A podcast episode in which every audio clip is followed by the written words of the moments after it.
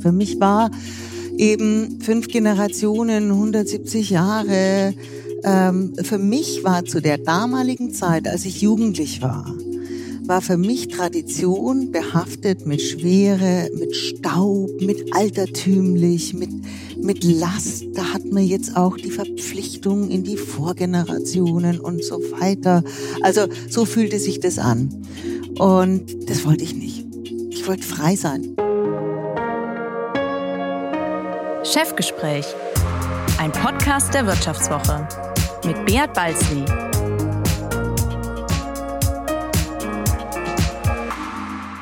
Ja, herzlich willkommen zu einer weiteren Folge des Vivo Podcast Chefgespräch. Mein Name ist Bea Balzli. Ich bin der Chefredakteur der Wirtschaftswoche und heute leider hörbar erkältet. Ja, Familienunternehmen genießen in Deutschland einen besonderen Ruf. Im Gegensatz zu anonymen Großkonzernen mit den angeblich so gierigen Managern dienen die nahbaren Unternehmerdynastien als perfekte Projektionsfläche. Eine Projektionsfläche für die Sehnsucht nach sozialen Superreichen, tollen Traditionen und filmreifen Dramen. Doch die Realität kommt meist weniger glamourös daher. Oft ist das Familienerbe anfänglich mehr Last statt Lust und manchmal droht vor einem Comeback sogar der Untergang. Womit wir bei meinem heutigen Gast wären. Sie spielt als Kind mit Schnittmustern, entspannt sich beim Motocross, hält Handschuhe für etwas Magisches, ist gegen die Frauenquote, hätte in einer Fuck-Up-Night viel zu erzählen und ihre Vorfahren belieferten die österreichische Kaiserin Sissi. Annette Röckel führt in sechster Generation Generation den gleichnamigen Handschuhhersteller, der inzwischen noch viel mehr ist. Hallo, Frau Röckel, schön, dass Sie heute bei mir sind. Grüß Gott, Herr Bautzli. Ich freue mich auch sehr. Vielen Dank für die schöne Einführung. Frau Röckel, bevor wir uns mit Handschuhen beschäftigen und Sie mir am Ende dieses Podcasts Ihren größten Traum verraten, sollten wir uns über Schlamm und Dreck unterhalten. Was fasziniert Sie eigentlich daran so sehr? ähm, Sie zielen bestimmt ab auf, ähm, auf Endurofahren. Schlamm und Dreck. Genau. Okay. Genau. Also da kann ich viel früher ausholen, nämlich als Kind. Ich bin auf dem Land aufgewachsen. Wir sind vier Geschwister, recht nah beieinander und wir haben es geliebt, draußen zu spielen. Ähm, also von daher war eine gewisse Affinität zu, zur Natur und einfach auch zu dem Schlammwälzen war schon mal da, okay, ich begreif's, ja. Total. Also nicht direkt Schlammwälzen, aber ich sag mal zu allen Witterungen. Also da hatten wir eigentlich keine besonderen Berührungsängste. Nein, also am Endurofahren, ähm, das ist tatsächlich lange meine ganz große Leidenschaft gewesen. Ähm, am Endurofahren reizt mich nicht der Schlamm und nicht der Dreck, sondern die Herausforderung. Ähm, Endurofahren, das heißt Motorradfahren mit einem relativ leichten Motorrad, das man idealerweise, nicht idealerweise, dass man einfach auch wieder aufheben muss, wenn man mal umfällt ähm, oder irgendwo runterpurzelt. Ähm, Endurofahren fordert unheimlich ähm, heraus. Du musst präsent sein. Du musst schauen, dass du deinen Weg durch unwegsames Gelände findest. Und ähm, das fordert, wie gesagt, maximale und ultimative Präsenz und auch ein ganz hohes Maß an Körpergeschicklichkeit. Und es ist einfach super anstrengend. Ich sag mal, ich fand früher immer, bevor ich aufs Endurofahren gekommen bin, fand ich Skifahren einfach ultimativ toll, weil beim Skifahren hat man die Kombination aus, ähm, aus Fokus, den man braucht in seinem, in seinem Kopf. Also da kann ich mir keine Gedankenspiele leisten, sondern da muss ich auf der Piste sein, muss schauen, wo ich hinfahre und gleichzeitig aber auch mit dem, mit der Körperbewegung. Und dann noch einer Geschwindigkeit, also so diese, der Rhythmus, der über die Bewegung, über die Natur und dann aber auch über diese starke Fokussierung kommt. Das fand ich beim Skifahren immer ganz toll. Und ich habe im Prinzip diese Elemente beim, beim Endurofahren, Motocrossfahren auch wiedergefunden. Wie sind Sie denn darauf gekommen? Naja, ähm, lange Liebe, was lange währt, wird endlich gut. Ähm, ich wollte schon als Jugendliche, also Motorradfahren war für mich ähm, eigentlich ein Traum oder ich sag mal, das hatte wahrscheinlich was zu tun mit einem gewissen Grad an Rebellion, aber auch Freiheit und sich einfach aufmachen und unabhängig sein. Also das glaube ich waren meine Assoziationen damit. Ich habe dann klein angefangen mit einem Mofa, was mir auch schon eine gewisse Bewegungsfreiheit ermöglicht hat. Das haben Sie dann frisiert? Ich hatte auch mal ein Mofa. Ja, mein Bruder hat frisiert. Ich konnte hat's sowas frisiert? nicht, aber ah. ja klar, also das schon. Ja, super, ja, ja. Oh, aber ich habe dann ungeschickter, erzählen. ja Hm? genau, das war schon eine sehr coole Zeit. Ich habe die leider beendet mit einem etwas überflüssigen Unfall. und habe dann ähm, so ganz klar die Message von zu Hause mitbekommen, ich brauche mit dem Motorradführerschein nicht mehr zu kommen. Okay. So, das habe ich dann erstmal akzeptieren müssen, bis ich 18 war oder auch ein bisschen drüber hinaus. Ähm, dann bin ich mit 21 Jahren schon Mutter geworden und fand es dann auch unpassend, ähm, mit kleinem Kind jetzt meinen Motorradführerschein zu machen. Hab dann sogar irgendwann angefangen, habe aber dann ein paar Jahre später einen sehr komplizierten Knöchelbruch gehabt, der mich lange auf Krücken gehalten hat, über ein Jahr. Und dann habe ich es eigentlich abgehakt, weil beim Motorradfahren muss man ja mit einem Bein wirklich das eigene Gewicht plus das Gewicht des Motorrads halten können. Und dann, als ich 40 geworden bin oder irgendwann kurz davor war, habe ich irgendjemand erzählt, dass ich eigentlich immer mit dem Motorrad ähm, durch Vietnam von Nord nach Süd fahren wollte. Das sind einfach 2000 Kilometer Küste. Ähm, und das habe ich mir gedacht, das müsste eigentlich ultimativ sein. Aber ich habe es, wie gesagt, eigentlich in den Wind geschrieben und abgehakt. Und er sagte mir dann, hey, du kannst doch nicht einfach einen Wunsch aufgeben, der dir wichtig war. Und habe ich mir gedacht, ja, stimmt eigentlich. Mit 40 bin ich wirklich noch nicht zu alt, was Neues zu lernen. Dann habe ich meinen Motorradführerschein gemacht. Und, war, und sind Sie durch Vietnam gefahren? Nein, noch nicht. Man muss ja noch, noch okay. was vor sich haben. Ja. Ah ja, Sie müssen ja für die letzte Frage noch was zu erzählen Ja, genau, haben. genau. Wir wollen genau. ja nicht vorgreifen. Okay, okay, sehr gut, ja.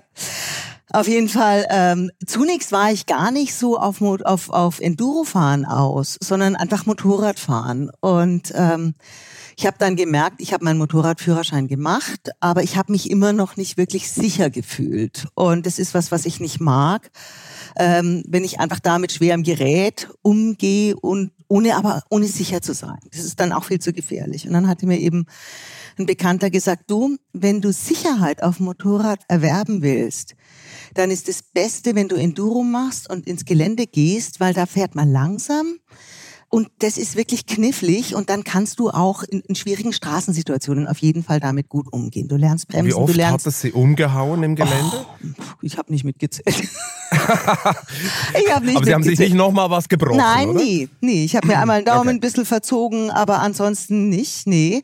Also, ähm, nee, ich bin, habe da immer auch einen guten Schutzengel gehabt, der mich begleitet hat und bin jetzt auch keine totale, ich bin keine Draufgängerin. Also natürlich kann man nie alles richtig einschätzen, gerade wenn man was neu lernt und so weiter, aber ich bin schon eher auf der ja, jetzt nicht übervorsichtig, aber ich bin eben auch kein Draufgänger. Also Okay. Sie haben sich das, den Traum ja 2008 erfüllt. Sie haben gesagt, Ja. als, Sie vier, als Sie 40 wurden, wenn andere Menschen so etwas tun, haben Sie meistens eine Midlife-Crisis. Okay. Schwingte das bei Ihnen mit?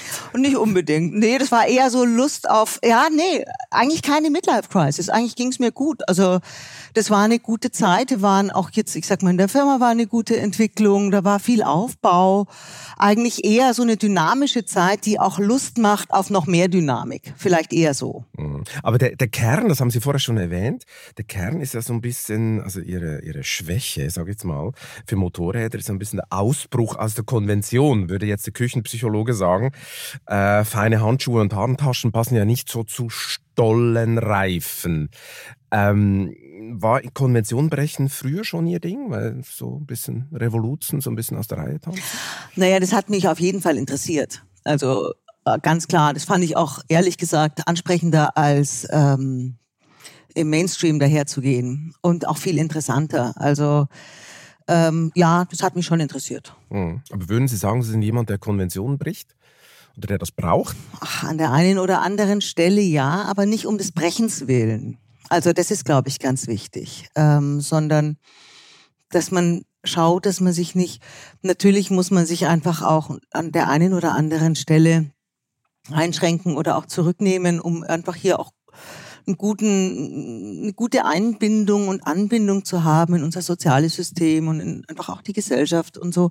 Aber es ist schon wichtig, dass man oder das finde ich, ich finde es wichtig, dass man das, was einem selber wichtig ist, irgendwo auch weiter verfolgt. Ab und zu mal flüchtet. Ab und zu mal Ähm. flüchtet oder auch sagt, also das ist zum Beispiel eine Sache, die hat mich begleitet, ähm, als ich angefangen hatte, ähm, nachdem ich eben die Firma übernommen hatte in meiner Rolle als Unternehmerin und als Geschäftsführerin, ähm, wo ich so gemerkt habe, okay, ich passe eigentlich nicht ganz in das Schema und ich passe nicht ganz in das Klischee. Und ähm, wie gehe ich damit um innerlich in mir? Ähm, habe ich innerlich eher so das Gefühl, ich müsste anders werden, um diese Passt denn bei Erwartungen. Ihnen nicht ins Klischee? Naja, ich bin. Oder, oder was ist das Klischee und was? Das Klischee, Klischee ist erstmal, dass, dass ein Mann ein Unternehmen übernehmen muss. Das ist, das war mal ganz klar vor 20 Jahren, wie ich übernommen habe, war das noch sehr viel mehr. Also dann war ich eine relativ junge Frau mit zweite Hälfte 30, die plötzlich dieses alte Familienerbe übernommen hat, alleinerziehende Mutter, die sehr jung Mutter geworden war. Da hatte ich so den Eindruck und eben nicht so ja, nicht so ein grauer Anzugmann halt. Und ähm, ich habe hab am Anfang auch immer wieder bei irgendwelchen Unternehmertagungen oder so, da war ich jetzt nicht ganz im, im Zielbild, sage ich mal. Also ich meine, Sie wurden schief angeguckt? Nicht unbedingt, aber mit einem gewissen Momentum Sie der Überraschung. sich so ein bisschen fremd, ja, oder? Genau, Sie ja, fremd. das kann man schon sagen, ja. Okay, okay, ja, da, da, darauf müssen wir noch ein bisschen zurückkommen nachher. Ich will noch mal zurück zu Ihrem Revoluzer gehen, Ja. weil Sie haben es ja vorher schon ein bisschen angetönt. Äh, ich gehe mal davon aus, bei Röckels zu Hause flogen öfter mal die Fetzen, weil äh, als Jugendliche fanden sie ja Handschuhe äh, so überhaupt nicht cool. Den klassischen Bildungsweg haben sie auch nicht eingeschlagen. Äh, sie haben dann Motorradunfälle gebaut. Äh, wie war das so, das Verhältnis zwischen Ihnen und Ihren Eltern? Ah, an sich gut.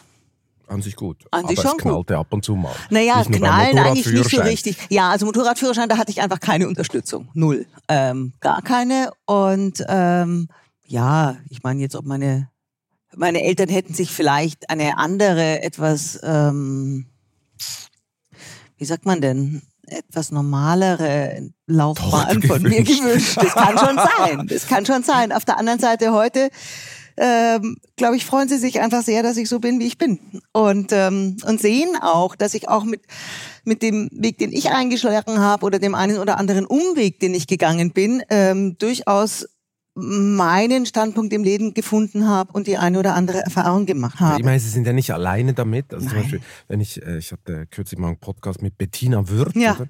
die ist dann ja auch der tierischen Krach mit ihrem Vater abgehauen in sogenannte Latzhosen-Exil Mhm. nach München und hat da ihre eigenen Erfahrungen gemacht, wollte nichts zu tun haben mit dem Laden. Ja, und heute ist sie auch Mhm. Ja. äh, da. Ja. Ähm, sie haben mal ein schönes Zitat gesagt, Sie brauchten damals Distanz zu, ich zitiere, schwer lastenden Tradition. Ja. Was war denn so schwer? Also ähm, das ist immer gefühlt. Das ist nie, ähm, das ist nie objektiv, sondern das ist total subjektiv. Für mich war eben fünf Generationen, 170 Jahre. Ähm, für mich war zu der damaligen Zeit, als ich jugendlich war, war für mich Tradition behaftet mit Schwere, mit Staub, mit altertümlich, mit, mit Last. Da hat man jetzt auch die Verpflichtung in die Vorgenerationen und so weiter. Also so fühlte sich das an. Und da, das wollte ich nicht.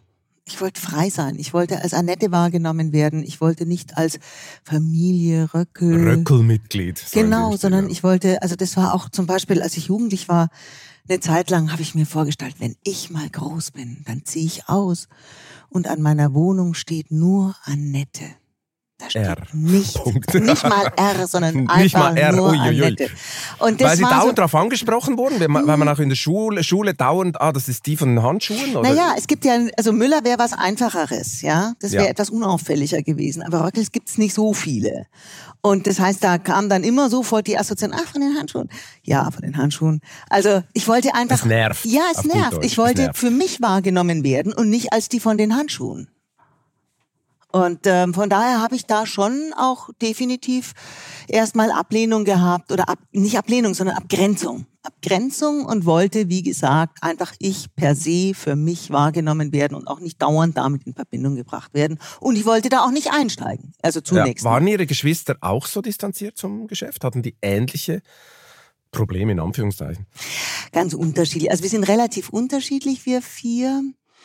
Ähm, aber was sich bei allen Vieren von uns durchzieht, bei mir auch, dass wir einfach Phasen hatten.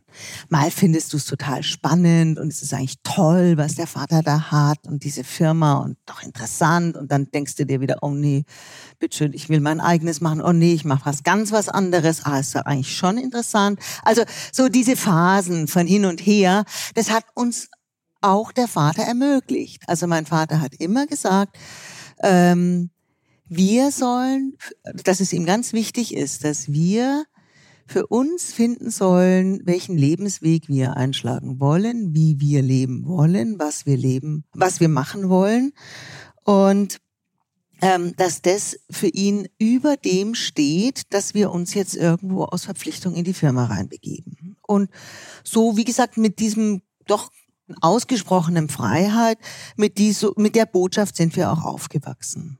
Und, und wie war das bei den Röckels zu Hause, als Sie noch Jugendliche waren? Ging es am Familientisch immer nur ums Geschäft? Also wenn, wenn man mit so Familienunternehmer-Dynastien redet, ist es eigentlich oft so, wenn sie zum Beispiel mit den Gebrüdern Sixt reden. Da, da ging es schon um Frühstück, ging es schon äh, ums Geschäft und am Abendessen auch. War das bei Ihnen auch so? Teilweise. Teilweise ja, äh, weil meine Mutter hat eben auch mitgearbeitet in der Firma, mein Vater, dann waren schon mal zwei. Aber wissen Sie, wir waren vier jugendliche Kinder und da gab es dann auch viel, ich sag mal, die was zu erzählen hatten, was fragen wollten, also Wort ergriffen haben. Das war nicht, das war nicht nur, äh, war nicht nur Firma. Das war einfach auch lebendiger, alles Mögliches. Wenn man in so einer Familie aufwächst, kann man sich überhaupt vorstellen, irgendwann ein Angestellten-Dasein zu führen? Kann ich nicht beantworten. völlig fern. kann ich gar nicht beantworten. Können Sie nicht beantworten? Nicht, ja. Nee, kann ich nicht. Also, weil ich war es nie ähm, und ich hätte auch keine Lust drauf. Also, ich sag mal, wenn ich jetzt hier irgendwie alles wie auch immer sich anders entwickeln würde, ich würde mit Sicherheit nicht irgendwo in eine Anstellung gehen, sondern irgendwas anderes dann halt machen, was Kleines selber, wie auch immer, aber oder mich auf irgendeinen anderen äh, Weg begeben, aber Anstellung kann ich mir im Moment nicht vorstellen. Weil Unternehmen sein dann doch äh, Freiheit ist. Aber eigentlich wollten Sie die Firma ja gar nicht wirklich übernehmen, wenn Sie ehrlich sind. Nee, ich, das war ehrlich gesagt eine ganze Zeit lang nicht auf meinem Schirm. Also ich bin, bin sehr jung Mutter geworden mit 21, auch ungeplant, ohne Berufsausbildung und habe dann eben ähm, gemerkt, so in den ersten Lebensjahren, ähm, als mein Sohn dann da war, dass mir dann doch wichtig ist, auch eine Berufsausbildung zu haben, auch irgendwo sowas zu haben, was gesellschaftsfähig ist. Sie wurden dann ist. doch noch konventionell. Ja, ja, ja. Ich habe tatsächlich und das ist, das ist, ähm, das hat mir selber auch etwas zu schaffen gemacht. Aber ich hatte früher immer gedacht, ach, was braucht man solche Papiere und das ist doch viel wichtiger. Alles Spießer. Genau. Spießer. Aber wie ich dann in der Situation war, dass ich kein so ein Papier hatte und keine Ausbildung hatte und ähm, wo ich gemerkt habe, mm, jung, Mutter, alleinerziehend, keine Ausbildung, Schlecht, das geht irgendwie. nicht so gut. Und da war mir das selber ein Bedürfnis, dann da eben ein bisschen, ich sag mal, ich kann es sagen, konformer, man muss es aber nicht konformer nennen, sondern einfach auch, ich habe verstanden, dass das auch seinen Wert hat, ja, dass man mit einer Ausbildung, ähm, die man hat, eine Basis sich schafft, um einfach auch weiter weitere Wege und Schritte vernünftig gehen zu können. Also so möchte ich es eigentlich sagen. Und warum haben Sie es dann doch übernommen? Ähm, äh, das war, das würde ich einfach ähm, ich habe dann eben entschieden, es waren eigentlich am Anfang waren es pragmatische Gründe, wieso ich in der Firma meine Ausbildung gemacht habe zur praktischen Betriebswirtin, Handelsfachwirtin, weil ich einfach nicht in Vollzeit arbeiten wollte. Mein Kind kam in den Kindergarten und ich bin einfach auch Mutter und wollte auch für mein Kind da sein. Also habe ich mit meinem Vater gesprochen, ob ich in der Firma die Ausbildung machen kann und den praktischen Teil in Teilzeit. So, das war der Auslöser, warum ich überhaupt in die Firma gegangen bin. Und dann habe ich meine Ausbildung gemacht. Ähm Alternativen, sorry, dass ich es unterbreche, aber Alternativen gab es keine. Also, dass Sie was anderes woanders gemacht das war klar, Sie gehen in die Firma. Ich fand, wissen Sie, was halt, was super reizvoll war, dass ich das Ganze in Teilzeit machen konnte. Und ich hm. wollte nicht in Vollzeit arbeiten. Ich hatte ein kleines Kind. Ähm, der ist mit dreieinhalb in den Kindergarten gekommen. Heute sehen das viele Mütter anders. Mir war das damals einfach wichtig, dass ich nachmittags zu Hause bin. Und das halte ich auch nach wie vor für richtig. Und deshalb war das für mich so reizvoll, eben über die väterliche Firma diesen, diese Ausbildung zu machen, weil ich da eben wirklich auch noch mehr Freiraum an Zeit mir nehmen konnte, als ich es sonst bei einer normalen, also unter normalen Umständen haben hätte können. Also da war ich dann schon sehr froh, das muss ich auch ganz ehrlich sagen, um die Privilegien, die ich haben konnte, eben dadurch, dass ich aus der Unternehmerfamilie bin. Und irgendwann packte sie dann doch die Lust. Ja, und zwar, ich war dann gegen Ende der Ausbildung, da hatte meine Mutter einen Unfall, war für ein paar Wochen oder sogar, glaube drei Monate war relativ außer Gefecht. Die hatte die Werbung gemacht. Und dann war ganz klar, ich meine, da war sonst niemand da, da bin ich eingestiegen, habe das übernommen. Und in der Zeit, das war für mich eine echte Schlüsselzeit, da habe ich gemerkt, ich habe eine Aufgabe, die Sinn macht. Ähm, ich habe einen Termin und ich muss ein Ergebnis liefern, mit dem andere arbeiten müssen, die das brauchen. Und es war eigentlich das erste Mal ähm, in der Arbeit, wo ich den Eindruck hatte, okay, da kommt es jetzt auch auf mich an. Und da gibt's was, was einfach erforderlich ist, was Sinn macht und ähm, was jetzt meine Aufgabe ist. Und in der Zeit habe ich plötzlich ganz viel mit ganz anderen Augen gesehen.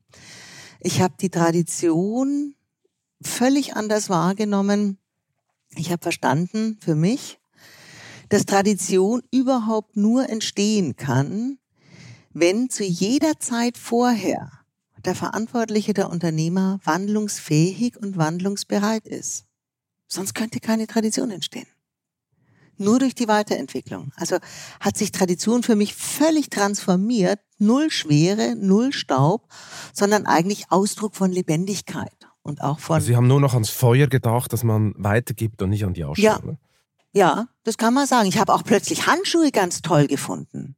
ja. Wie kam das? Also Sie müssen sich das mal vorstellen. Der Handschuh ähm, bekleidet die Hand. Die Hand ist für mich neben den Augen das ausdrucksstärkste persönliche Ausdrucksmomentum eines Menschen. Mit der Hand handelt man. Man verbindet, man trennt, man schreibt, man fügt zusammen, man tut auseinander, man liebkost, man schlägt, man, man tut alles. Also die, die Hand ist die, das, das, das, der Körperteil, der uns im Leben wirksam werden lässt. Für diese Hand machen wir Handkleider. Ähm Nach einer kurzen Unterbrechung geht es gleich weiter. Bleiben Sie dran. Soll ich jetzt Haus oder Wohnung kaufen? Wie sparen Erben Steuern?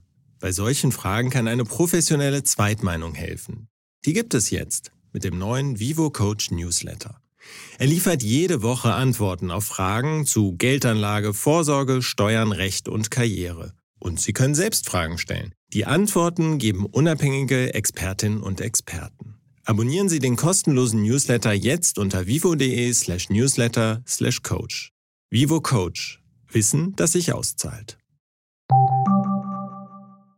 Und in diesem Handschuh ist einfach auch ein Stück was Persönliches drin. Ich habe das immer wieder erlebt, wenn Menschen sagen, oh, von meiner Oma habe ich Handschuhe und da kommt immer so ein Schimmer in die Augen, weil ein Stück Oma ist auch in diesem Handschuh drin, der so ganz körpereng diese Hand umschmiegt und umschließt. Also da ist wirklich Persönlichkeit auch des Trägers im Handschuh. Und dazu kommt, der Handschuh ist ein hochgradig individuelles Kleidungsstück. Die Handschuhe, die Röckel macht, sind hochwertige Handschuhe. Jedes einzelne Paar ist von Mensch gemacht, also ein individuelles, einzigartiges Stück. Ähm, wir haben keine Maschine, die den Handschuh macht, sondern bei uns sind es die Handschuhmacher und die Näherinnen, die die Handschuhe machen. Und Leder ist ein natürlicher Rohstoff, das heißt kein Leder gleicht dem anderen. Natürlich arbeiten wir mit hervorragenden Gerbern zusammen, die auch eine ganz hohe ähm, Egalität und Identität auch der Materialien haben, aber trotzdem, jede Haut ist einzigartig. Und so habe ich mit einem Handschuh eigentlich ein doppelt individuelles Teil von Mensch gemacht und ein einzigartiges Stück Naturmaterial.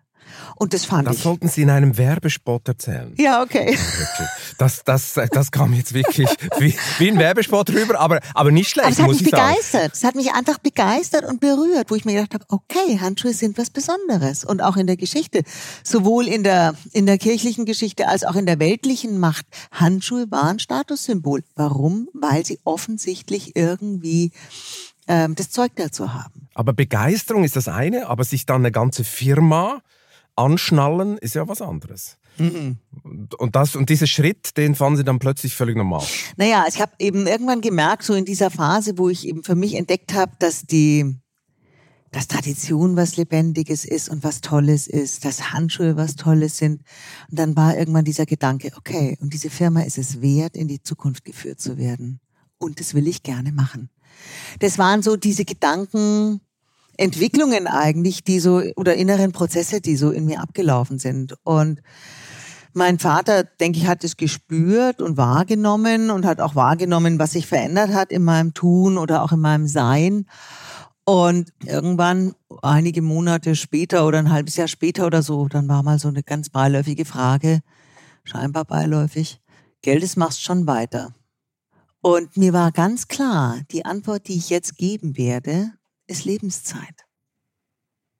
Also das ist lebenslänglich dann. Und ich habe Ja gesagt und es war mir aber bewusst. Es war mir ganz bewusst, ähm, was dieses Ja bedeutet. Und bisher war ich verantwortlich für das Leben meines Sohnes und für mein Leben. Und damit habe ich jetzt dann eben diese Verantwortung übernommen für diese Firma. Aber, ich Aber Sie haben mal gesagt, Sie haben mal gesagt, es gab keinen Druck, so wie das alle Nachfolgerinnen und Nachfolger immer sagen. Aber das, was Sie ja gerade erzählen, ist ja so ein sanfter Druck, der auch logisch ist, weil jeder Patron, jeder will ja eigentlich, dass sein Lebenswerk in der Familie bleibt. Ja. Also insofern gab es doch einen dezenten ja. Druck. Nee, das habe ich aber... teilweise nicht mal richtig aussprechen, ja. oder? Den nee, gibt's einfach. Ich den, äh, das möchte nicht? ich auf jeden Fall sagen. Den Druck gab's und zwar auch ganz massiv. Ähm, den gab's nicht formuliert. Den gab es nicht ausgesprochen. Also wie gesagt, die verbale Botschaft meines Vaters war, ihr dürft machen, was ihr wollt die nonverbale Botschaft genau. des Familiensystems, möchte ich sagen, da möchte ich direkt noch weitergehen als nur über den Vater, die war, und das ist interessant, weil das haben meine Brüder auch so empfunden. Und also wir haben später, viel, viel später mal drüber gesprochen. Und dann war, kam so die Aussage von meinem Bruder, du, uns war doch allen klar, dass einer von uns muss. So.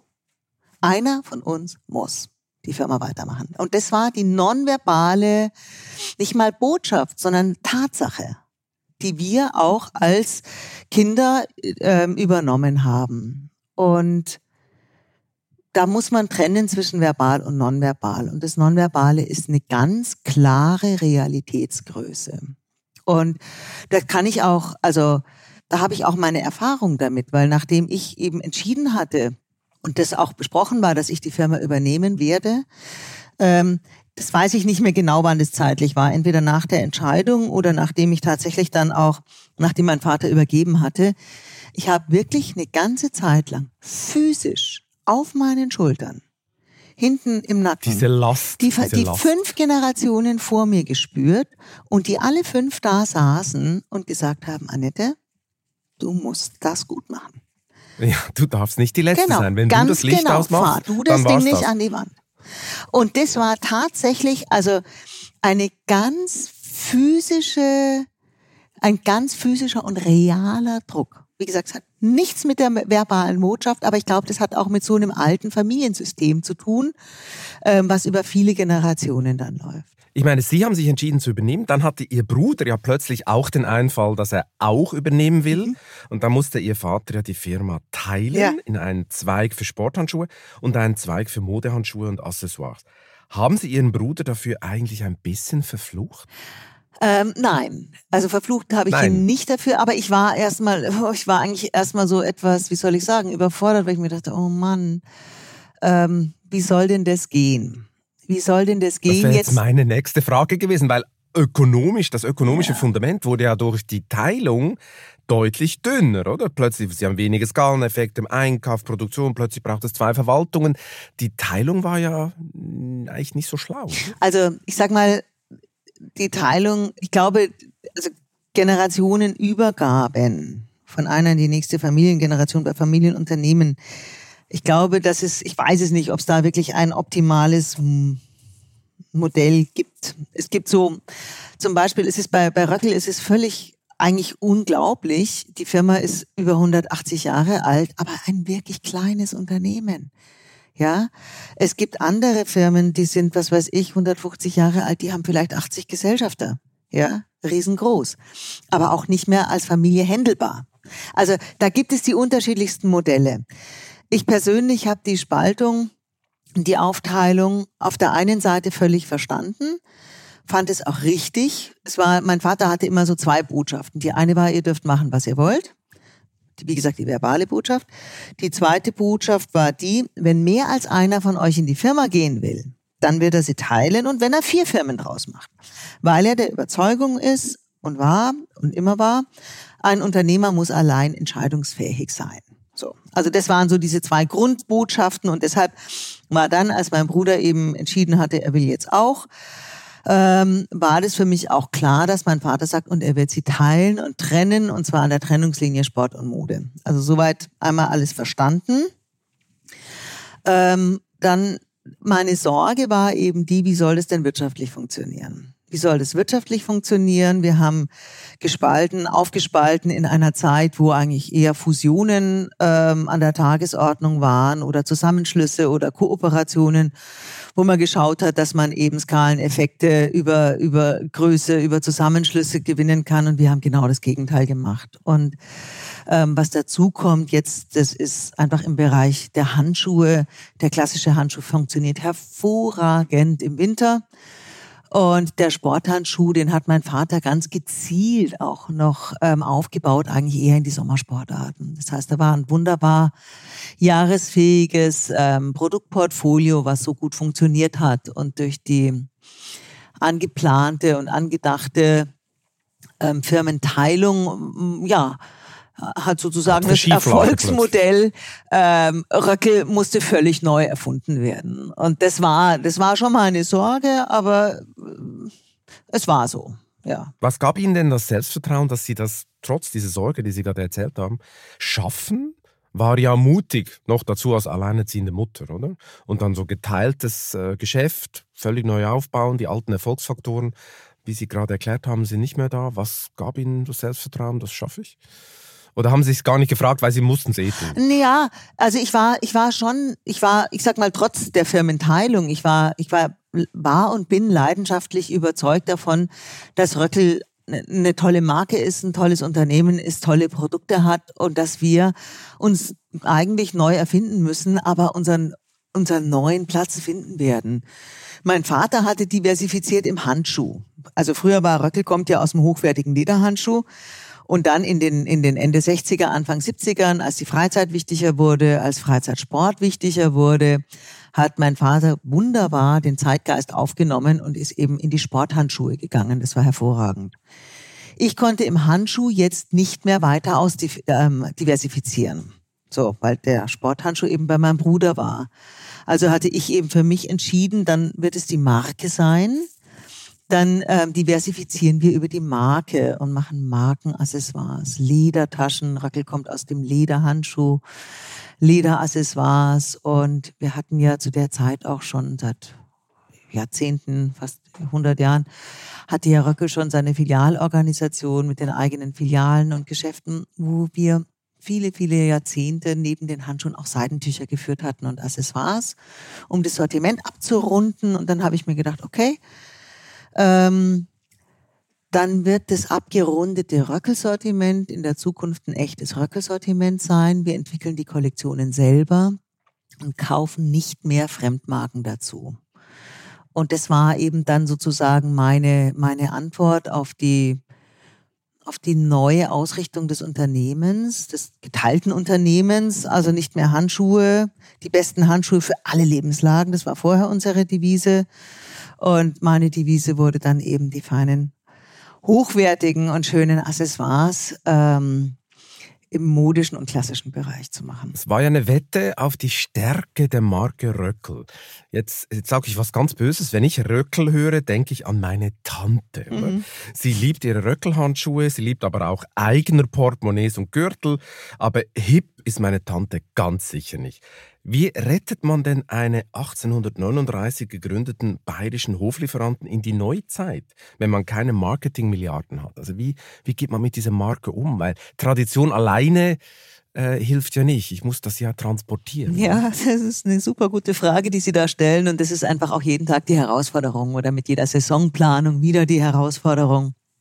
Ähm, wir haben keine Marketingmillionen und ähm, wir müssen einfach schauen, dass wir auch unser Geschäft verdienen und dass wir vernünftig agieren können. Ähm, das eine ist die Tradition. Die Tradition ist äh, ernst zu nehmen, wertzuschätzen, aber mit der Tradition alleine kann man überhaupt keine Zukunft bestreiten. Ähm, ein Merkmal, an dem ich ganz klar immer festgehalten hatte, ohne Abstriche war die Qualität und ein faires Preis-Leistungs-Verhältnis. Und dafür steht Röckel auch und stand Röckel auch immer. Und das ist ein ganz starker Wert neben der, neben der Tradition, der auch nicht so schwer ist. Also Qualität hatte auch nicht immer seine Konjunktur, hat es aber eigentlich über die vielen letzten Jahre wieder zunehmend bekommen, auch als wertgeschätzte Eigenschaft.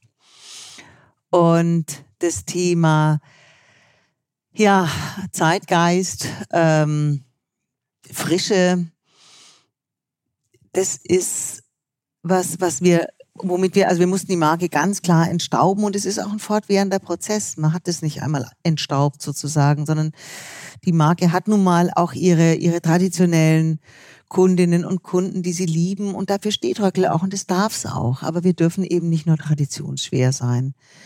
Wir arbeiten heute. Können Sie sich denn Influencer leisten? Ja, das wollte ich gerade sagen. Wir arbeiten heute auch mit den ein oder anderen Influencern zusammen. Wir hatten eine tolle ähm, Kampagne. Wir hatten eine, eine limitierte so eine High-Fashion-limitierte ähm, Auflage gemacht, Hommage an Karl Lagerfeld, der ja sein Leben lang Handschuhe getragen hat und ziemlich rockige, kettige. Und ähm, diese, diese Hat er die bei Ihnen machen nein, lassen, Nein, das Nicht? hat er leider versäumt, Zeit seines Lebens. Aber die Hommage habe ich ihm trotzdem gewidmet mit zwei, mit zwei Sondereditionen. Und wir hatten eben diese Sonderedition, diese limitierte High-Fashion-Edition hatten wir mit Nina Süß, einer bekannten deutschen Influencerin, ähm, dann auch inszeniert, fotografiert und auch ähm, ja eben an den Markt gebracht. Also da merkt man dann schon, das sind dann auch andere Kunden, ähm, die da kommen. Also sowas. Wir arbeiten auch im kleineren Influencer-Bereich. Instagram ist wichtig für uns und ähm, so, das ist mal das eine. Ähm, es verändert sich auch das eine oder andere organisch, sage ich mal, durch junge Leute, die im Unternehmen sind, die einfach auch einen, einen anderen Geist mit reinbringen. Ähm, gut, das ist das Evolutionäre, was normal ist, aber ähm, die Herausforderung, die Marke wirklich immer wieder neu auch ähm, unter Beweis zu stellen, dass sie zeitgeistig ist, dass sie sehr wohl angesagt ist. Das ist schon die Herausforderung. Welche Promis tragen denn die auch freiwillig? Oder bin ich ganz schlecht? Wir reden ja immer nur von Sissi, das ist ein bisschen her. Ja, ich weiß. Äh, haben Sie denn auch ein paar prominente Kunden, die ganz offensiv ihre Produkte äh, tragen? Also die Hannelore Elsner äh, hat man öfter gesehen mit unseren Handschuhen, aber ich bin wahnsinnig schlecht mit den Namen. Wir haben ja also unsere Filialen, unsere Boutiquen, in, also 14, 14 Standorte und da haben wir auch Fußballer, wir haben einige, einige prominente Kunden, aber ich kann Ihnen ehrlich gesagt jetzt keine Namen aufzählen. Aber unsere Filialleiterinnen, die könnten da bestimmt jetzt gleich loslegen. Ja. Die Bin schlecht ausgerüstet für heute. Das, Schade. Das, hu ist hu, ja, das ist wirklich schlecht. Ich meine, die ganze Prominenz, wie, wie muss ich mir das eigentlich vorstellen, als Sie, Sie dann jahrelang unterwegs waren mit Röckl, Sie hatten das übernommen, dann kamen drei schlechte Winter, glaube mhm. ich. Und ähm, 2017 mussten sie Insolvenz anmelden. Mhm. Also es ist eigentlich genau das passiert, was sie auf ihren Schultern gespürt hatten mhm. Jahre zuvor. Mhm. Diese Last. Ich habe mal die Geschichte gelesen über den ältesten, über die älteste japanische Firma, ich glaube 1500 Jahre. Und der letzte hat dann auch das Licht ausgemacht und dann hat man mit ihm auch geredet und er hat gesagt, er hat eigentlich zeitlebens nur eine Panik gehabt, dass er wirklich der Letzte ja. ist. Und er war es dann ja. auch. Wie war das? Naja, wie es war, furchtbar war es. Also völlig furchtbar. Also ähm, wir mit unseren, wir haben, Sie haben vorhin gesagt, das war die Wette auf die Kraft der Marke, die ich damals angetreten habe, eigentlich mit meiner Diversifizierung und mit meiner Neuausrichtung des Unternehmens, nachdem mein Vater das Unternehmen geteilt hatte. Und ich hatte nicht damit gerechnet, dass der Weg so steinig ist. Das muss ich ganz klar sagen. Ich habe gedacht, der Aufbau von Röckel Accessoires, Röckel Taschen, von Röckel Tüchern, von Röckel als Accessoire-Marke würde leichter und schneller gehen und eben auch in der Umsatzdimension die neuen Produktgruppen, die stärker sind. Da habe ich mich, das habe ich wirklich falsch eingeschätzt oder anders eingeschätzt. Und de facto blieben, blieben unsere Handschuhe auch bis heute mit Abstand die größte umsatzstärkste und ertragsstärkste Produktgruppe. Das, so wie Sie, Sie denken an Ihre Tante, aber Sie denken wahrscheinlich an die Handschuhe Ihrer Tante, nicht an die Tasche Ihrer genau. Tante. Und ähm, so geht's im Prinzip 96 Prozent der Menschen, die denken erstmal, wenn sie mit Röckel was anfangen können, denken sie an Handschuhe. Und Handschuhe sind die, dann sind nochmal 40, also je nachdem, die Hälfte der Menschen denkt an Sporthandschuhe und die anderen denken an die Handschuhe ihrer Tante, ihrer Oma oder selber, weil sie Handschuhe lieben. Ähm, Handschuhe sind, also der Modehandschuh, der mein Handschuh ist, ähm, der klassische Handschuh ist ein reines Winterprodukt. Winter und Mode. Aber die Mode ist überschaubar, sage ich mal. Wer den Handschuh mal als Modeprodukt für sich entdeckt hat, der liebt ihn, aber im Verhältnis zu dem, zu der Bevölkerung ist es einfach ein ganz geringer Bestandteil. Das heißt, unser Geschäft beginnt Mitte November und endet Mitte Januar, Ende Januar. Und wenn diese Monate, diese Wochen, wenn die vom Wetter versaut sind, dann ist ein Jahr versaut. Und das ist, das ist unglaublich brutal, aber es ist so. Dadurch, dass wir eben in den anderen Produktgruppen nicht so viel Umsatz haben, dass es mehr als die Hälfte ausmacht, trägt es nicht so weit. Ähm, wir hatten 2000. Aber Sie hatten noch eigentlich relativ viel Zeit, oder? Ich meine, Sie haben ja, ja 2003 übernommen, 2017 eine Insolvenz gemacht. Sie sagen jetzt drei warme Winter hat Ihnen das Genick gebrochen. Das heißt, ab 2014 ging es dann runter. Ich meine, da hatten Sie beinahe zehn Jahre Zeit, um das Sortiment zu erweitern. Ich habe den oder? Umsatz verdoppelt. Das war einfach ganz brutal. Also die Entwicklung war schlicht und einfach brutal. Ich habe übernommen, habe mich erstmal orientieren müssen. Ähm, wie soll denn die Reise weitergehen eigentlich jetzt mit dem neuen äh, Unternehmenskonzept? Wie soll es denn werden? Hab dann mal einen Punkt gefunden. Dann haben wir sehr konsequent in diese Richtung aufgebaut. Wir haben den Umsatz verdoppelt. Ähm, und dann kamen einfach, das war, wir haben innerhalb von drei Jahren 40 Prozent Umsatz verloren. Und dann kamen noch ein paar andere Faktoren dazu. Also das war einfach unglaublich brutal. Und das Problem ist. klar gesagt, der Klimawandel, Sie sind ein klassisches Klimawandel. Bin ich, komplett. Ich sag mal, da die Landwirtschaft, die kriegen alle ihre Subventionen wegen Klimawandel. Gibt's andere, die haben auch dasselbe Problem. Also das Problem ist eben bei unserer starken Handschuhlastigkeit und starke Saisonalität, wenn, wenn dir dann wirklich drei Wochen ausfallen oder wenn du nach drei Wochen merkst, Mitte Dezember realisierst, der Winter kommt nicht mehr, das Jahr ist durch, dann kannst du auch nicht mehr gegensteuern, weil du erst elf Monate später wieder die Chance hast. Wenn elf Monate später, wir hatten drei Jahre in Folge, ein Jahr war im Weihnachten waren 24 Grad, haben die Leute gegrillt. Im Jahr drauf waren es 20 Grad und im nächsten Jahr weiß ich es nicht mehr, aber es waren auch irgendwo um die 18, 20 Grad rum und das war einfach, wie gesagt, das ist, bei uns sind es Wochen, um die es geht. So. Sie hätten mit Ihrem Bruder wieder fusionieren ja, müssen. Ja, das wäre wahrscheinlich gescheit gewesen. Die Idee gab es nie bei der Insolvenz? Nee, nee, nee. Nee, wir haben einfach uns, wir haben sozusagen die Botschaft und den Auftrag haben wir übernommen, dass wir uns ordentlich auseinander trennen sollen und wir sind dabei auch geblieben. Nach einer kurzen Unterbrechung geht es gleich weiter. Bleiben Sie dran. Sie leben Fairness, Kultur und Werte? Zeigen Sie Ihr Engagement als Arbeitgeber und werden Sie Teil der Fair Company Initiative. Mit der Fair Company Initiative zeichnet das Handelsblatt Unternehmen aus, die insbesondere Berufseinsteigern und Young Professionals ein faires, attraktives Arbeitsumfeld bieten. Zu den entscheidenden Werten gehören unter anderem das Engagement für Mitarbeitende, Diversity und Chancengleichheit, Nachhaltigkeit und gesellschaftliche Verantwortung. Erfahren Sie jetzt mehr unter faircompany.de.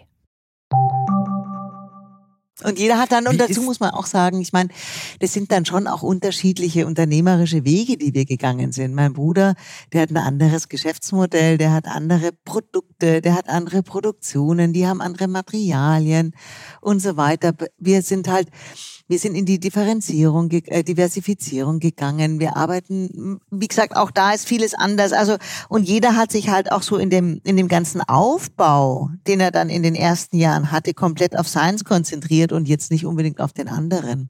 Ich muss noch ein bisschen in der Wunde bohren. Also, Sie haben dann die Insolvenz angemeldet. Fällt dann die ganze Familie über einen her, so im Stil, ja, haben wir schon lange gewusst, äh, das hat sich ja, das haben wir ja kommen sehen. Kommen dann so Vorwürfe, wird man dann so richtig noch so eingedeckt. 0,0. Mit 0,0? 0,0. Nee. Gab keine Nee. einzige Nee, Schuldzuweisung nee, oder du hast nee, das falsch nee, gemacht? Nichts? nee. Betroffenheit. Betroffenheit, Trauer, Mitgefühl, ähm, auch irgendwo viele Fragezeichen. Warum, warum, warum, warum? Aber, aber wirklich Mitgefühl, Fragezeichen. Aber es war schon ein bisschen bitter. Ach, meine, ihr eigener Bruder, bitter. ihr eigener Bruder distanzierte sich von ihnen in der Presse, Ja. so im Stil, hallo, wir haben nichts Ja. mit dieser Frau da in München zu tun. Ja. Ähm, das ist, ist das ziemlich bitter, oder? Ja, ja. Die Ausnahme gab's ja. Die anderen. Die Ausnahme gab's. Gut, sie reden nicht mehr miteinander, oder wie? ja, also wir haben jetzt nicht wahnsinnig viel miteinander zu tun, außer dass wir Geschwister sind. Okay, gut, das, die Antwort war klar und deutlich. Ähm, meine, nach sechs Wochen starteten sie ja schon wieder Ja. durch, glaube Ja. ich, mit, äh, mit Familienmitgliedern, die hatten Ja. Geld gegeben, waren als stille Teilhaber Ja. eingestiegen. Hätte es überhaupt eine andere Lösung gegeben? Ich meine, für Private Equity ist ein niedriger zweistelliger Millionenumsatz ja eigentlich zu klein. Also gab es andere Lösungen? Gab es andere Angebote? Wissen Sie, ähm, das ist so auch eine der bitteren Erkenntnisse ähm, oder der Learnings, die man im Laufe seines Lebens macht, wo man manche Erfahrungen macht, die man sich lieber hätte gespart. Ähm, nachher ist man immer schlauer als vorher. Und ähm, es hätte mit Sicherheit andere Möglichkeiten gegeben. Es hätte die Möglichkeit gegeben, die Insolvenz zu vermeiden. Ähm, aber es war so. Es war, wie es war. Ich bin froh. Wie hätten Sie es vermeiden können? Ähm, Sie haben schon vorher um Hilfe geschrien, aber keiner ist gekommen, oder? Nein, ich habe einfach das, ja, man hätte vorher viel, ein viel klareres, auch ein ganz konsequentes eben Sanierungs-, Restrukturierungskonzept machen müssen, auch runter, äh, runterstreichen müssen und dann eben schauen, mit der Familie reden, wie man hier nochmal einfach auch Kapital einwerben kann, vielleicht die Gesellschafterstruktur verändern kann. Wir hätten auch nochmal, also wie gesagt, es hätte andere Möglichkeiten gegeben. Ähm, ich war damals in einer Situation, wissen Sie, wenn drei Jahre lang, wenn du im freien Fall bist. Ich hatte vorher eine Umsatzverdopplung. Ich kannte nur Erfolg. Der war auch schwierig oder knackig oder ich habe immer viel arbeiten müssen, aber ich habe immer erfolgreich gearbeitet. Und plötzlich fängst du an, im freien Fall zu sein. Und dann fällt nicht nur der Umsatz. Plötzlich gehen dann auch noch gute Leute. Plötzlich ähm, bricht dann auch noch äh, der wichtigste Markt weg, weil geopolitische äh, Verwürfnisse sind. Wissen Sie, das ist so, wenn, wenn was Russland, oder? Sie meinen Russland. wir haben, also das war Wahnsinn, was in diesen Jahren zusammengekommen ist. Und das macht einen selber als Verantwortungsträger nicht besser. Wenn dann ein, eine, eine Breitseite nach der anderen irgendwo sich auftut und hier wieder äh, einfach Herausforderungen kommen, die man so nicht braucht. Haben Sie sich einen Coach geholt? Weil Sie müssen ja dann immer in die Firma jeden Morgen rein und gute Laune verbreiten. Ja. die auch nicht immer funktioniert. Also ich bin ganz ein schlechter Versteller, da kennen mich meine Leute auch. Und ich habe auch nicht immer gute Laune, aber ich habe immer irgendwo das Commitment gehabt und auch immer den Biss und auch die, die Überzeugung, jawohl, und da werden wir durchkommen. Wie lief das denn mit dem Geldsammeln in der Familie? Ich meine, die Familie Röckle ist inzwischen sehr groß. Haben Sie eine Spendenparty organisiert, oder? Nee. Das ist auch was, also da glaube ich, müssen wir jetzt nicht unbedingt in die Öffentlichkeit gehen. Ähm, auf jeden Fall, ich, ich, habe einfach gesprochen und hatte gutes Gespräch oder gute Gespräche und so haben wir einfach ähm, haben uns dann auch verändert und ähm, das war dann auch überzeugend. Wie gesagt, in diesen sechs Wochen, glaube ich, waren es nach der Insolvenzanmeldung. Ähm, mir war dann klar, dass das ein Fehler war unterm Strich. Dass das ein Fehler war, dass das auch im Prinzip ganz schnell das Aus des Familienunternehmens sein kann und wird, wenn ich nicht extrem gegensteuere. Ähm, und ähm, und habe dann eben wirklich, glaube ich, nochmal ganz viel Energie mobilisiert, um hier ein, ein Zukunftskonzept trotz aller Schwäche, die wir über die letzten Jahre angesammelt hatten, ähm, zu entwickeln, was auch tragfähig sein wird. Bin so in die Familie gegangen, habe so Commitment bekommen, Unterstützung bekommen, Vertrauen bekommen und konnte so dann eben auch die Durchfinanzierung für die nächsten 24 Monate nachweisen und den Insolvenzantrag zurücknehmen. Hätten Sie denn von einer Bank auch Geld gekriegt oder funktionierte es nur, weil die Familie das Erbe retten will? Naja, unter bestimmten Umständen gibt einem die Bank immer Geld. Aber die Frage ist, wie man sich, ja, so möchte ich es mal sagen. Frage ist, das, das stimmt. Ja. Ob die Konditionen dann akzeptabel sind, ist natürlich genau. was anderes. Das ist genau. richtig. Aber sprich, es gab keine anderen Geldgeber, die da reindrängten oder dachten, wir übernehmen die Marke oder so. Das wäre ganz schnell gegangen, ähm, wenn ich den Insolvenzantrag nicht zurückgenommen hätte. Also das ist auch eine Sache, die ich gelernt habe. Also das hat mir dann auch mein, also Insolvenz ist schon so ein bisschen Wildwest, auch was die ganze Rechtslage angeht. Da muss man höllisch aufpassen, dass man da wieder rauskommt. Sie mussten ja Filialen schließen, Leute entlassen. Ja. Sie haben mal gesagt, viele Sachen hätte man vorher aus Pietät ja. oder Tradition gescheut. Ja. Was genau? Also Mitarbeiter ja. entlassen oder was, was heißt Pietät? Was haben Sie abgeschafft, wo Sie dachten, ja. oh, das hat mein Vater eingeführt? Ja, so. Leute entlassen, kleiner werden, Standorte schließen. Furchtbar, macht man nicht. Die Leute sind so lange schon dabei, ich kann es nicht ändern. Also das war, das war schon beinhart. Das war einfach hart. Wir haben immer gute Leute gehabt, die auch immer dem Unternehmen verbunden waren. Und ich habe das selber einfach auch lange mit durchgezogen. Aber ein Unternehmen muss einfach seine Wirtschaftlichkeit ähm, beweisen. Und wenn es einfach einzelne Standorte nicht tun, dann hilft es nichts. Dann hilft es auch nichts, dass die Mitarbeiter Lust, treu einfach, sind. Hatten Sie keine Lust, einfach hinzuschmeißen? Nee. Mit der Enduro jetzt mal Vietnam, nee. 2000 Kilometer? Nee. Nicht. Also für mich war ganz das klar, gab's nie nein, diesen Punkt. nein, das würde ich auch nicht machen.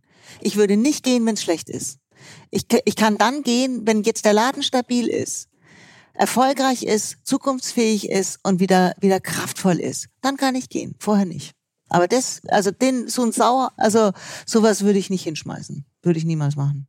Also sag niemals nie, aber würde ich nicht machen. Hatte ich auch nie, zu keiner Zeit. Das waren harte, harte Zeiten, Wochen, Monate, Jahre, die ich da wirklich auch relativ allein auf weiter Flur äh, mich da durchgepflügt habe.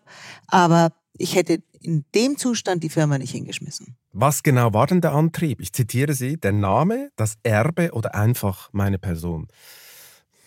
Was von den dreien? Ja, am ehesten die Person. Die Person? Ja. Aber das Erbe aufrechtzuerhalten war ja sicher auch. Naja, wissen Sie, das Erbe, ähm, das Erbe klar. Also ich habe diese, das Erbe aufrechterhalten ist das eine, aber das habe ich jetzt schon gelernt. Nicht um jeden Preis. Es muss Sinn machen. Es muss Sinn machen. Es muss eine Wirtschaftlichkeit da sein. Es muss, das, das muss, das Unternehmen muss sich beweisen mit seiner Marktgängigkeit, mit seiner Begehrlichkeit. Ähm, und wenn es das schafft, dann ist es gut. Aber dann, dann ist es kein Übernehmen müssen, das Erbe übernehmen müssen, sondern dann ist es dieses Weiterführen, dieses Spielerische in die Zukunft bringen. Jetzt lässt sich Ihr Leben als CEO in zwei Teile aufteilen. In die 14 Jahre vor der Insolvenz mhm. und in die fünf Jahre nach mhm. der Insolvenz. Äh, welche machen jetzt mehr Spaß? Mhm. Dürfen Sie raten? die, die letzten fünf waren lustiger. Ja, lustiger nicht, aber anstrengender. Oder nein. Anstrengender? Ja, wahrscheinlich schon. Aber ich, das kann man ganz schwer schlecht messen. Ich meine, am Anfang, wie gesagt, diese ganze Neuausrichtung und der ganze Neuaufbau von, von Röckel Accessoires, das war auch nicht ganz ohne. Aber die letzten fünf Jahre waren hart. Die waren hart, die waren emotional hart, die waren, äh, wenn du arbeitest und keinen Erfolg hast, das finde ich einfach hart. Wenn man viel arbeitet und Erfolg hat, dann ist es okay. Das macht Spaß, das gibt Kraft, das beflügelt, das macht auch Mut, das zeigt einem, dass man auf dem richtigen Weg ist.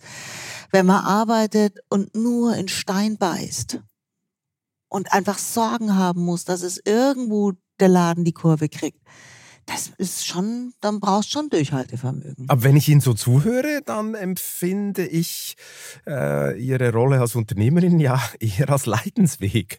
Also sehe nee, das falsch? Nee, also, das, in den letzten fünf Minuten fiel das Wort hart doch sehr oft. Ja, oder? wissen Sie, wenn man eine Insolvenz hinter sich hat von einem 175-jährigen Familienunternehmen, dann kann man auch nicht locker darüber reden. Das ist es auch nicht. Ich glaube, kein Unternehmer, der eine Insolvenz hinter sich hat, der findet das easy. Und auch fünf Jahre später nicht. Also das ist schon was, was einen auch zeichnet und es ist ein Schritt, den man macht, der, ähm, der ist furchtbar. Und deswegen ist trotzdem mein Unternehmerinnen-Sein kein Leidensweg, sondern ähm, ich meine, das kennt, das kennt wahrscheinlich jeder Mensch aus dem persönlichen Bereich, aus jedem Bereich. Es gibt einfach Zeiten, die sind lustiger und es gibt Zeiten, die sind anstrengender. Es gibt Zeiten, da ist man gesund, es gibt Zeiten, da ist man krank. Die Firma war die letzten Jahre nicht besonders gesund. Aber ähm, ich glaube trotzdem an sie. Und ich glaube, dass wir sie auch wieder gesund machen können. Und ich glaube, wir sind auch gerade dabei. Also die Richtung stimmt wieder. Und die, die, ähm, die Dynamik stimmt wieder. Die Menschen stimmen wieder. Also ähm, ich bin nicht jemand, der schnell aufgibt. Ich kann eigentlich, wenn ich an was glaube, und ich muss, dann, dann glaube ich auch dran. Dann bin ich auch bereit, dafür durch ein Tal zu gehen oder durch eine Wüste zu gehen. Apropos Wüste, würden Sie Ihrem Sohn empfehlen, den gleichen Weg zu gehen? Das muss man Sohn selber entscheiden und soll er. Das ist ganz wichtig. Hat er denn Interesse? Oder drängt ihn das System? Naja, ähm, es ist sicherlich eine Mischung aus allem. Also. aber verbal und nonverbal. Ja, Wir hatten ja, ja. Also das kann man gar nicht vermeiden, glaube ich. Also ehrlich gesagt. Aber auch da im Moment ist es meine Aufgabe und die will ich auch ganz klar einnehmen und übernehmen, diese Firma wieder einfach auf gute und starke Beine zu stellen. Und ich würde die Firma nicht übergeben wollen, wenn sie ein reines Kopfschmerzprojekt ist. Das muss ich ganz klar sagen. Die Erkenntnis habe ich gewonnen und dann würde ich auch lieber selber das Licht ausmachen. Also das, das, das, das, das, habe ich einfach so, das sind so auch Erkenntnisse aus den letzten fünf Jahren. Also Erbe und Tradition um seiner selbst willen, ohne einer vernünftigen ähm, auch Freude daran, das, das brauche ich nicht mehr. Also Kopfschmerzen sind ein gutes Stichwort. Ich meine, wenn man sich Ihren Geschäftsbericht 2019, 2020, das ist der letzte, der öffentlich ist, anschaut, müsste man Ihrem Sohn eigentlich dringend abraten, da einzusteigen. Meine, ein Verlust von über drei Millionen stand in Büchern, weitere Kapitalspritzen von Familienmitgliedern waren nötig. Wie schlimm ist denn die Lage heute? Naja, darum sage ich ja. Also das ist im Moment meine Aufgabe, diese Firma wieder irgendwo auf gesunde Beine zu stellen. Und vorher will ich auch mit meinem Sohn da nicht drüber reden. Und die Lage ist die, dass die Richtung stimmt, dass wir dabei sind, uns zu stabilisieren, dass ich guten Mut habe, dass wir die Kurve auch in eine gesunde wirtschaftliche Entwicklung bekommen. Und ähm, wir haben jetzt zu allem Überfluss die letzten zwei Jahre auch noch die Corona-Auswirkungen gehabt, wie alle anderen auch. Aber das ist wie beim menschlichen Körper. Einen gesunden erwischt es einfach weniger als jemand, der schon angeschlagen ist. Also das waren auch nochmal Herausforderungen, aber gut, das Leben hat nun mal auch Herausforderungen. Wir haben uns da ganz wacker geschlagen und eigentlich, nicht eigentlich, und sind eben gerade jetzt auch im letzten Geschäftsjahr eindeutig auf dem Weg der Stabilisierung. Ich meine, Sie haben den Russlandmarkt jetzt, glaube ich, komplett verloren seit der Ukraine-Geschichte. Äh, das war, glaube ich, Ihr zweitgrößter Markt. Mhm. Ähm, wie sieht es denn mit der Expansion nach China aus, USA? Das war mal angedacht vor ein, zwei Jahren. Ja, wir haben ähm, jetzt aktiv Expansionsaktivitäten ähm, eingefroren mit Corona, weil das ist mir im Moment zu uneinschätzbar, ähm, wie sich das alles weiterentwickelt und auch, ja, also wie gesagt, das ist im Moment runtergefahren. Und wo sind denn die Hoffnungsschimmer zu sehen, wenn Sie sagen, Sie seien auf dem richtigen Weg? Naja, im eigenen Markt und auch in der, in den, in der, in der Diversifizierung der Accessoires. Also die beginnen stärker Fuß zu fassen. Das ist so eine Frage, die ich mir gestellt habe, als ich mich auf diesen Podcast vorbereitet habe. Sie haben klimabedingt ein Problem mit den Handschuhen. Ja. Also haben Sie äh, ein sehr breites Sortiment, bieten Sie jetzt an, mit dem Sie allerdings auf dem Markt ganz und gar nicht alleine ja. sind, oder? Gucci, Hermes, Louis Vuitton sind da, unzählige Billiganbieter wie Zalando und Co. sind im Handschuhbereich. Was ist der USP von Röckel? Qualität, gutes Preis-Leistungs-Verhältnis und ein schönes Produkt. Ein Produkt, an dem man Freude hat. Und das ist auch das. Reicht das? Ja. Bieten das die anderen nicht auf? Würden das die anderen Anbieter mir nicht genauso sagen im Podcast? Weiß ich nicht, was deren USP ist. Müssen Sie sie fragen. Also, was sicherlich, was Röckel mit Sicherheit auszeichnet, das ist das Commitment zur Qualität und die Qualität, die der Kunde, die Kundin erhält mit unserem Produkt. Das ist ähm, das Preis-Leistungs-Verhältnis. Ein Hermes hat auch fantastische Qualität, aber das Preis-Leistungs-Verhältnis ist eine andere Dimension als unsere. Die Produktqualität ist in manchen Produkten sicherlich sehr vergleichbar. Das heißt, da ist, da ist ein echter USP von Röckel. Und das ganze Thema eben auch der zeitlosen Ästhetik, Schönheit, das ist ein Thema, was ganz wichtig für uns ist. Wir sind nicht nur so die, das machen andere auch, ja, aber das lieben Menschen eben auch. Ich muss noch ein bisschen nachbohren. Warum soll eine Frau Haaraccessoires oder Seidentücher bei Röckel kaufen? Warum? Wenn ich mir die anschaue, dann würde ich mir sagen, da gibt es doch so viele andere Anbieter und das kommt den Leuten ja beim Namen Röckel auch nicht gleich als erstes in den Sinn. Oder? Also wenn Sie zu uns in die Boutique kommen oder zum Beispiel im KDW auf die Fläche kommen und sich ein Seidentuch zeigen lassen oder anschauen, dann sehen Sie eine unglaubliche Brillanz in den Farben. Sie sehen ein ganz feines Design in der Zeichnung. Ähm, das, die Seide ist, ist einfach äh, schimmert und lebt. Es ist Naturmaterial, was lebt. Die Tücher, die Designs sind von Hand gezeichnet. Das heißt, auch hier ist dieses Leben drin im Design, im Produkt. Und mir hat mal jemand gesagt, vor zehn Jahren habe ich meiner Frau ein Seidentuch von Röckel geschenkt. Und heute noch schaut es aus wie vor zehn Jahren. So ist es. Also die Qualität bleibt und die Freude am Produkt bleibt. Und es gibt natürlich jede Menge andere Seidentücher auch, die günstiger sind. Aber sie werden nie dieselbe Freude haben. Sie werden nie denselben Look haben und sie werden nie einfach auch dieselbe, dieselbe Qualität und Langlebigkeit haben. Und das ist schon was, da kennen die Leute Röckel auch dafür. Also, dass die, das Produktversprechen, das wird gehalten bei uns. Wir wollen, dass unsere, um was gibt die wir wollen, dass unsere Kunden Freude an den Produkten haben. Wir wollen nicht nur Umsatz machen. Wir wollen wirklich um Freude machen. Gibt die Zukunft dann für ein Versprechen bei Röckel? Also welche, welche Produkte werden Sie noch einführen? Ich habe irgendwo gelesen, Damenschuhe seien jetzt auch noch in der Diskussion. Nee, also ein Schuhsortiment haben wir nicht. Wir haben ein Flipflop-Sortimentchen für den Sommer. Das sind, weil wenn, wenn man überlegt, was sind denn im Sommer eigentlich wichtige Accessoires, im Sommer sind Handschuhe jetzt nicht ganz das Wichtigste. Tücher, wenn es richtig heiß ist, auch nicht, außer Strandparios oder solche Sachen, aber eben so Flipflops. Da gibt's ganz süße Sachen und da haben wir ein kleines, kleines Sortimentchen für den Sommer. Schuhe würden dann auch das Profil verwässern. Ja, das können wir auch nicht und das wollen wir auch nicht. Also wir wollen, wir wollen schon, wir wollen jetzt das Produktportfolio nicht ewig ausweiten. Ich sag mal, wir haben mit Handschuhen. Wie sieht die Planung aus? Wie sieht die Planung aus? Wann sind Sie über den Damm?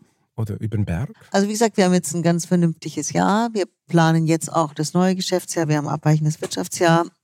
Auch wieder mit einer stabilen äh, Situation. Und ich sag mal, wenn zwei Jahre Stabilität sind, dann sollte auch ein Aufwärtsaufbau, ein Erfolgsaufbau wieder möglich sein. So ist meine Einschätzung. Sind Sie schwarz? Ja. Endlich. Frau Röckel. Endlich. Wir kommen endlich. zur ultimativ endlich. letzten ja. Frage, nachdem Sie endlich schwarz ja. sind. Man merkt richtig ja, die Erleichterung nach dem Tal der Tränen, das kann ich mir vorstellen. Welchen privaten Traum wollen Sie unbedingt noch verwirklichen? Ähm, Reisen. Reisen mag ich. Wohin genau? Also vielleicht sollte ich, ich hatte das schon wieder fast ähm, fast äh, etwas ähm, aus dem aus der aus dem präsenten Hirn verloren. Mein, meine Vietnamreise, vielleicht sollte ich die doch noch mal anpeilen. Ähm, oder drei Monate Südamerika, habe ich mir gedacht letztes Jahr sollte ich mal irgendwann mal anpeilen. Das wollte ich da, also das glaube ich ist so eine spannende Ecke der Welt, die ich ganz gerne auch noch mal entdecken würde. Mm, also einfach Neues entdecken, aber auch andere Kulturen, ähm, kennenlernen, staunen lernen, Natur kennenlernen. Also da einfach, ja, sich auch vielleicht ein bisschen mehr, nicht sie, vielleicht etwas mehr Freiraum zu nehmen, auch außerhalb der Arbeit, ähm, ja, um, um andere Themen wieder zu entdecken. So würde ich es mal sagen. Aber es jetzt. Ja, also das mit Vietnam sollten ja. Sie machen. Kann ich nur empfehlen, es ist wunderschön. Haben Sie es gemacht? Also. Also nicht mit ja. dem Motorrad, aber ich war in ja, Vietnam. Also das ist ein Traum. Ein Traum, ein Traum. Und man isst unfassbar gut. Also es ist mhm. wirklich unfassbar. Ich bin jetzt richtig froh, dass Sie das da äh, so nochmal aufwärmen, denn ich hätte das jetzt, ähm, ich, ja, ich glaube, ich werde das angehen. Irgendwann werde ich Ihnen berichten. Tun Sie ja. das. Wir wollen dann die Bilder sehen auf Ihrem Instagram-Account, äh, wie Sie mit dem äh, Röckel-Seidentuch und dem Motorrad über den Strand brettern. Ja, alles klar. Frau Röckel, vielen Dank für das interessante Gespräch. Sehr gerne, Herr Bauzil. Ich danke Ihnen. Und wer jetzt noch wissen will, warum Tech-Milliardär und Genie Elon Musk gerade einen Folge folgenschweren Fehler begeht, sollte die Titelgeschichte der neuen Wirtschaftswoche lesen. Die gibt es besonders günstig unter vivo.de-chef-abo. Ich wünsche Ihnen viel Spaß beim Lesen und eine gute Zeit bis zum nächsten Chefgespräch. Kritik, Lob und Anregungen schicken Sie bitte wie immer an balzli.vivo.de. Für eine positive Bewertung dieses Podcasts bin ich Ihnen ewig dankbar. Bleiben Sie gesund.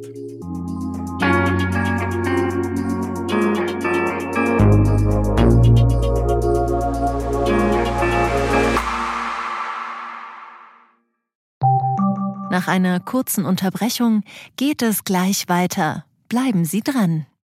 ChatGPT und andere Technologien verändern unsere Arbeitswelt rasant. Bei der Veranstaltung Work in Progress diskutieren wir in der Handelsblatt Media Group die Zukunft des Arbeitsmarktes, HR-Trends, KI, mentale Gesundheit und neue Leadership-Perspektiven. Sei am 13. und 14. Juni in Düsseldorf oder virtuell dabei und melde dich jetzt an unter work-progress.de.